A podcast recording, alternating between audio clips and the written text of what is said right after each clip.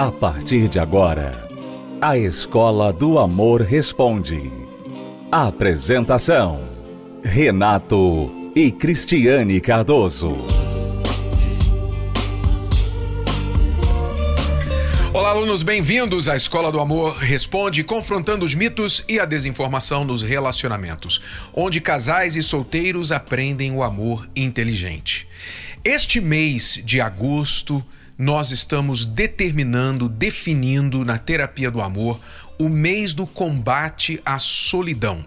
Cristiane eu falamos sobre a solidão, solidão a um e solidão a dois, e como que a solidão é cruel e infelizmente muitos têm feito da solidão a sua companhia, querendo ou não, voluntariamente ou involuntariamente. Vamos ouvir um trechinho dessa palestra e você vai acompanhar aí por que a importância deste mês do combate à solidão. Já voltamos.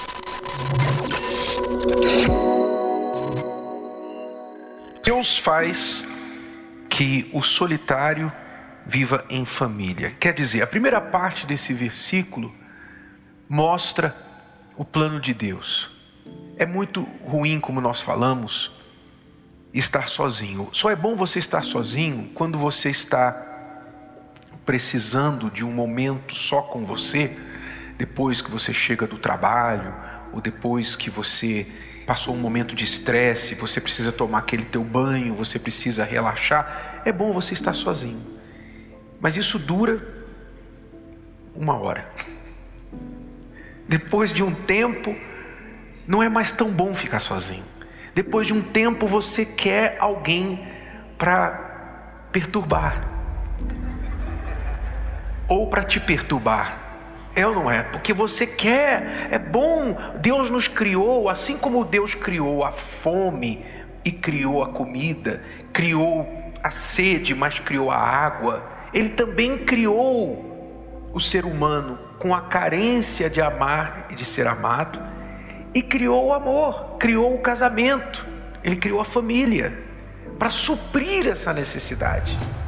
É, você quando tem uma família, quando você tem um casamento, no fundo, no fundo, você quer se sentir cuidado.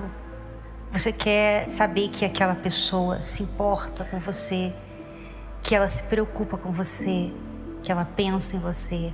Uma pessoa solitária, ela não tem isso. Né?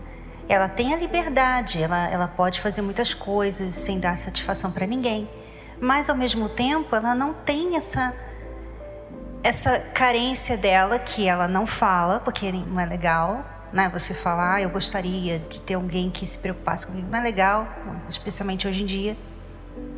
Ela não tem isso.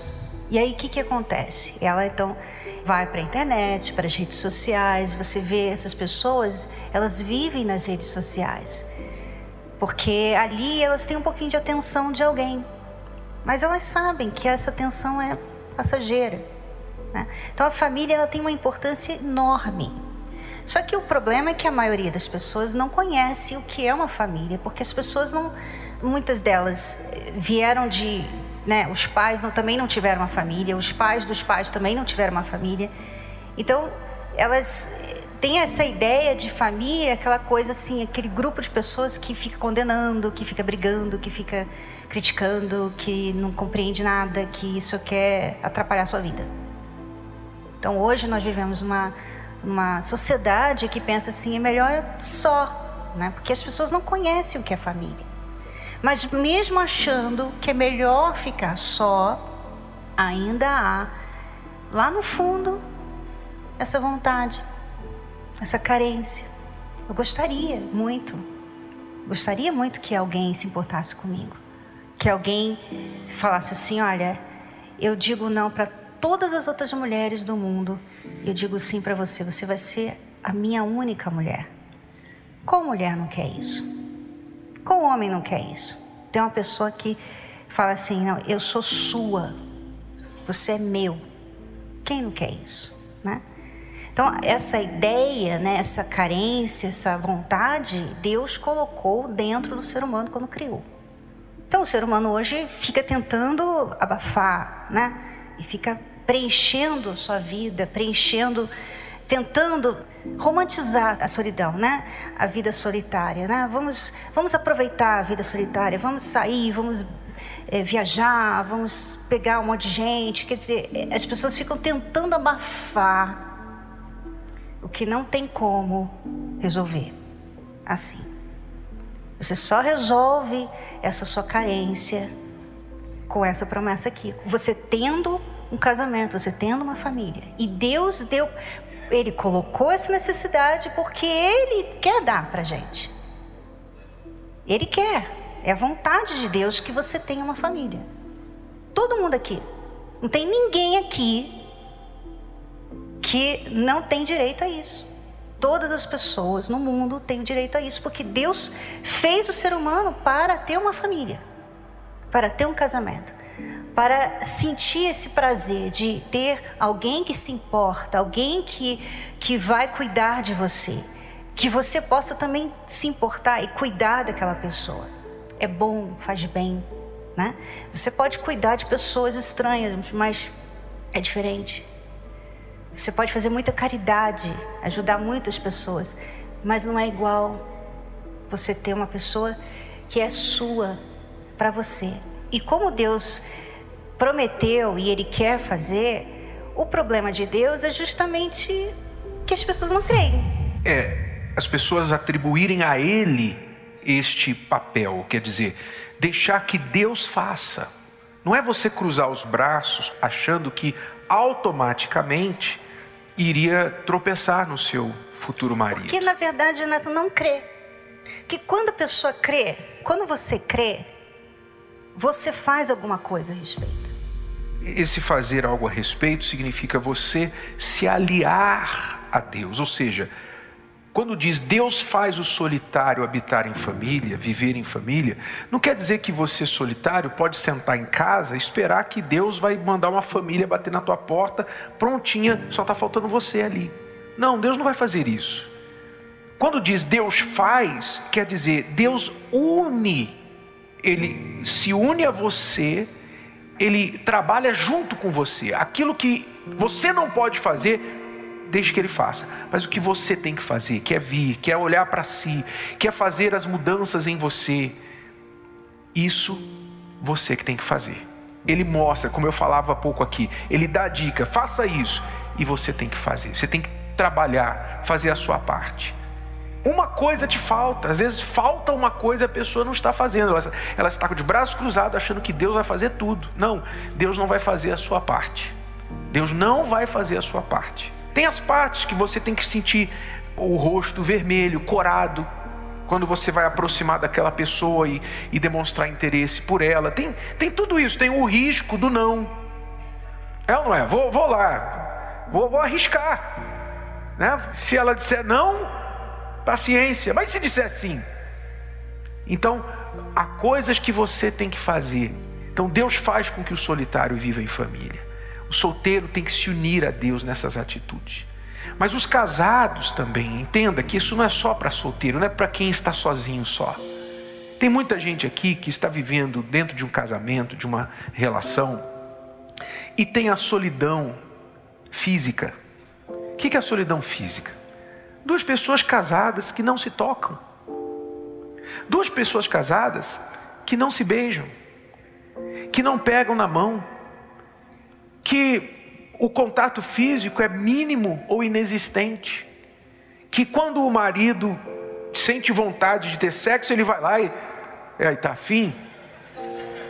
Ele, quer dizer, não tem, não tem nenhum tipo de atração, de companhia, onde você sente o calor da outra pessoa. Quer dizer, solidão física. Tem muita gente casada que vive na solidão física. Tem muita gente casada que vive na solidão intelectual. Solidão intelectual é você não tem conversa com a pessoa. Vocês não conversam, as conversas de vocês, sabe? Tem alguma coisa para comer aí? Tem conta para pagar, tal. Essas conversas, quer dizer, é uma solidão intelectual porque não há engajamento no que vocês conversam. Você vai conversar com um amigo, com uma amiga, você fica duas horas conversando com a pessoa, mas entre si vocês não têm conversa. Por quê? Porque vocês já abandonaram um ao outro intelectualmente. E marido e mulher são supostos a serem melhores amigos. Tudo bem se você é advogado e ela trabalha na farmácia, é farmacêutica, as profissões de vocês não têm muito a ver. Não quer dizer que você tem que estudar direito para falar com seu marido, não estou falando isso. Mas vocês têm que encontrar pontos em comum, vocês têm que se interessar um pelo outro, realmente conversar, realmente trocar ideias, assuntos, parar de deixar o celular dividir a atenção de vocês. Então, muita gente casada é solitária, não habita em família. Supostamente tem nome de casado, mas não habita em família. Gostou? Foi só um trecho. Assista a palestra completa na plataforma Univervídeo ou participe presencialmente toda quinta-feira no Templo de Salomão e transforme a sua vida amorosa.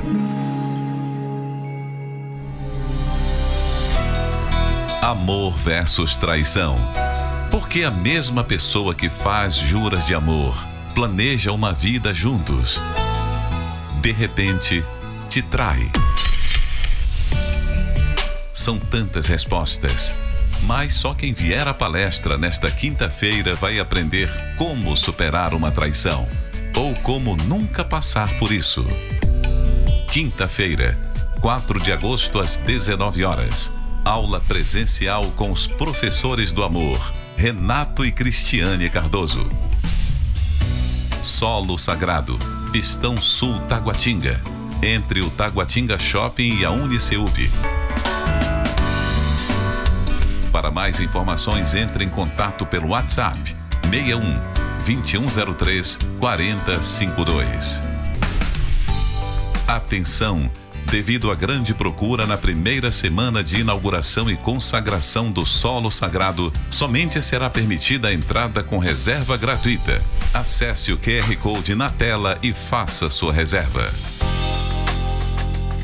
Então, alunos do Distrito Federal, alunos de Brasília, Cristiane e eu estaremos aí nesta quinta-feira, dia 4 de agosto, fazendo a Escola do Amor ao vivo no solo sagrado, neste novo local belíssimo de Brasília, que estará nos recebendo e nós estaremos trazendo uma aula muito especial para todos os casais e solteiros que querem viver, aprender o amor inteligente. É nesta quinta-feira, às 19h30. Chegue antes, chegue o quanto antes, para você estar ali bem sentado, sem preocupações, para você participar do início da palestra nesta quinta-feira, dia 4 de agosto, a partir das 19h30, no Solo Sagrado, que fica no Pistão Sul, em Taguatinga, entre o Shopping Taguatinga e a Uniceub.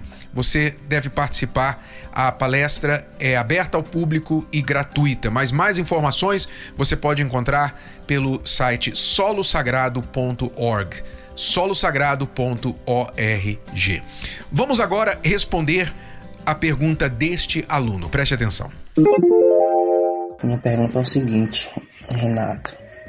Eu sou casado há quatro anos e lá pra cá é briga constante. As principais brigas mesmo é porque eu construí minha casa em cima da laje. Minha mulher fica o tempo todo na casa da mãe. É dependente da mãe para tudo. Ou seja, tudo que é personalidade dela, ela fala pra mãe. Pra mim, ela não fala nada. Ela sai pro lugar, a mãe sabe, não me fala. Depois que começou a trabalhar, me dá uma satisfação. Tipo, como não tem mais dependência, né? Entendeu? Qualquer coisa ela falar desse jeito, pega suas coisas e vai embora. Entendeu? Ah, filho não segura casamento, não, enfim, não tem respeito nenhum. Eu já xinguei muito ela. Há anos atrás ela também foi muita troca de ofensa, então creio eu, eu que ela levantou um muro grandão. Então tudo é a família dela de origem para tudo. Sexo, eu tenho que estar me engano. Se tiver hoje, um exemplo, amanhã ela não quer, ela fala que é que ela não é prostituta legalizada. E tipo assim, ela não me procura durante o mês. Data nenhuma, dia nenhum, ela não me procura sexualmente. Quando eu procuro, ela não quer. Agora mesmo já tem o que, inclusive, três semanas que a gente não transa. Porque ela não me procura, então eu botei na cabeça de não procurar ela mais. Inclusive já tem umas duas semanas dormindo na sala. Nem eu procuro ela, nem ela me procura. Porque tipo assim, eu penso que eu tô mendigando sexo. E você vê que eu tô dormindo na sala e ela não me procura. Ela não tem iniciativa nenhuma. Ela não gosta, ela não quer, criou um muro, né? Então ela acha que ela vive sem mim tranquilo, entendeu? Vivemos dentro de casa assim como se fosse dois amigos. De lá pra cá, entendeu? Eu sou da Bahia, viu? Se eu me ajude, por favor. É, você não falou nenhum problema seu, né? Você não falou nenhum defeito seu, a não ser que você já xingou muito, né? Só aí você foi honesto nesse ponto. Mas com certeza há uma razão, né? Antes de ela tomar essa decisão, essa atitude, com certeza esse casamento já vem sendo desgastado. Você disse desde há quatro anos, quando vocês se casaram, vocês brigam o tempo todo, porque vocês moram praticamente no quintal da mãe dela ela fica muito na casa da mãe e, e isso traz para você um incômodo, porque aparentemente ela não tem um equilíbrio com respeito a isso. E agora a agravante é que ela está trabalhando, ganhando o dinheiro dela e acha que não precisa de você. Está dando a você o tratamento da frieza, do silêncio, né? do gelo. E você, obviamente, não está sabendo lidar com isso. Pois é, aluno. Não dá para a gente saber por que ela está se comportando assim sem ter mais informações. Mas uma coisa é certa: você não está com nenhum poder nessa relação. Todo poder está com ela. Todo poder está nas mãos dela.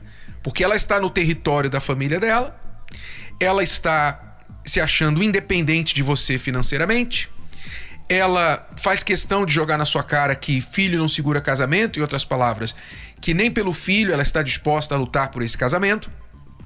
Então todo o poder da relação está com ela. O que é preciso você saber é quais são as queixas dela. A mulher não faz isso por acaso. A mulher não trata o homem dessa forma por acaso. Pode ser que ela já vem de um relacionamento onde ela sofreu muito e você casou com uma pessoa cheia de traumas, ferida e machucada e ela te trata como um lixo, como um capacho porque ela pensa: se eu não fizer com você, você vai fazer comigo igual o meu ex fez. Não sei, às vezes algumas mulheres fazem isso com os seus cônjuges atuais. Mas eu não sei se esse é o seu caso. Uma razão que você precisa descobrir é por que ela está te tratando assim. Quais são as reclamações? Você não falou das suas reclamações. Uma coisa que você falou dos xingamentos, você já pode mudar isso, porque você xingar, você humilhar, você ofendê-la, tampouco vai ajudar a situação. Vocês estão, parece que, numa concorrência, uma competição de quem trata o outro pior. E isso não tem nenhum tipo de esperança de dar certo. Só vão se machucar até o ponto que alguém não vai aguentar mais e vai embora. Então você tem que parar. Da sua parte, você tem que parar. Avalie o que você está fazendo para contribuir para isso. Você já traiu alguma vez? Você já mentiu para ela alguma vez? Você já agrediu? Já falou mal? Você tem comportamentos, por exemplo, de um homem solteiro, passa muito tempo fora de casa, fazendo coisas que ela não sabe com quem, onde, sem saber e sem ela concordar com essas suas atitudes. Então, avalie onde você possa estar incitando a sua mulher a fazer isso. Ela está errada. Mas como eu disse, ela não está fazendo isso por acaso. Ela não está fazendo isso do nada. Ou ela é uma fera ferida que já entrou nesse relacionamento com essa atitude, com essa determinação: homem não vai mandar em mim e antes de ele pisar em mim eu vou pisar nele. Ou ela já entrou assim, determinada, ou então aconteceram coisas neste relacionamento que ela está machucada, desconfiada, desacreditada e, portanto, ela não está mais acreditando nessa relação. A única forma de ela voltar a acreditar é você mudar. Então, o que, que eu recomendo você fazer?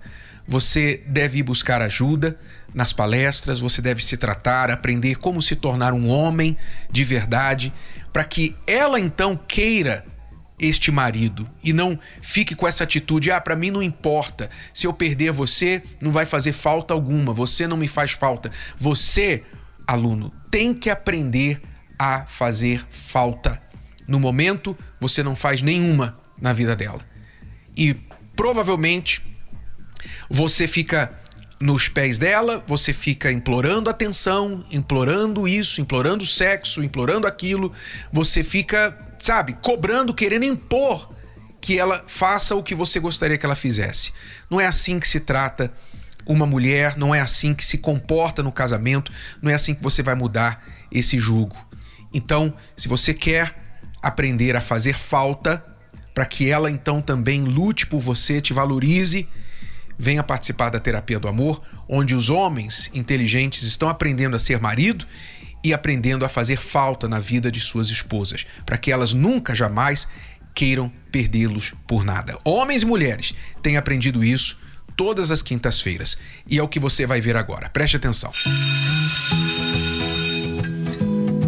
Uma escola diferente. Às vezes você quer namorar, você quer aproximar de uma mulher você quer chegar numa mulher e chamar para namorar, uma amizade, etc. Só que você é um acidente. Desculpa. Para quem servir, tá? Então, a mulher vê uma pessoa assim, um homem assim, o que, que ela pensa? Ela pensa, ela logo vê o que? Ela vê, ela vê aquele acidente na estrada que ela vai ter que pegar o, o guincho e levantar e sair carregando. E mulher não, não gosta de ser guincho. Eu apostei na vida amorosa do meu jeito, do jeito que eu achava, como eu via as coisas. E, para minha surpresa, chegou um dia que é, não foi como eu achava. Então, isso foi destruindo o relacionamento. Se eu fosse uma aluna antigamente, eu seria reprovada. Eu conheci a escola e, e eu deixei de, de participar e eu fui muito reprovada. O último relacionamento foi um terror. Eu tinha um relacionamento abusivo, né?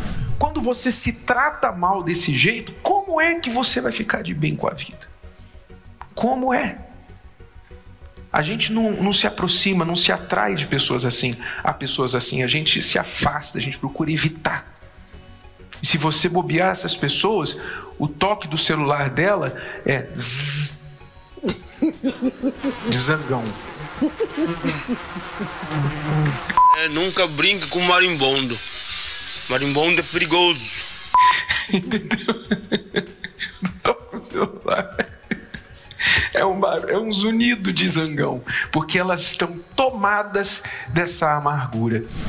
E agora eu não quero mais errar é, em relação a relacionamentos, né? É, agora tem uma pessoa maravilhosa na minha vida, então aí eu tô fazendo a lição de casa direitinho para que eu consiga ser feliz aí no amor. No amor inteligente, eu não me caso para ser feliz, eu caso para fazer ela feliz e ela também para me fazer feliz. Então, nós procuramos valorizar isso. A maioria das pessoas não tem noção disso. E às vezes acaba concluindo assim, sabe de uma coisa, acho que eu nasci para ser infeliz. Eu nasci para sofrer. Enquanto na verdade não.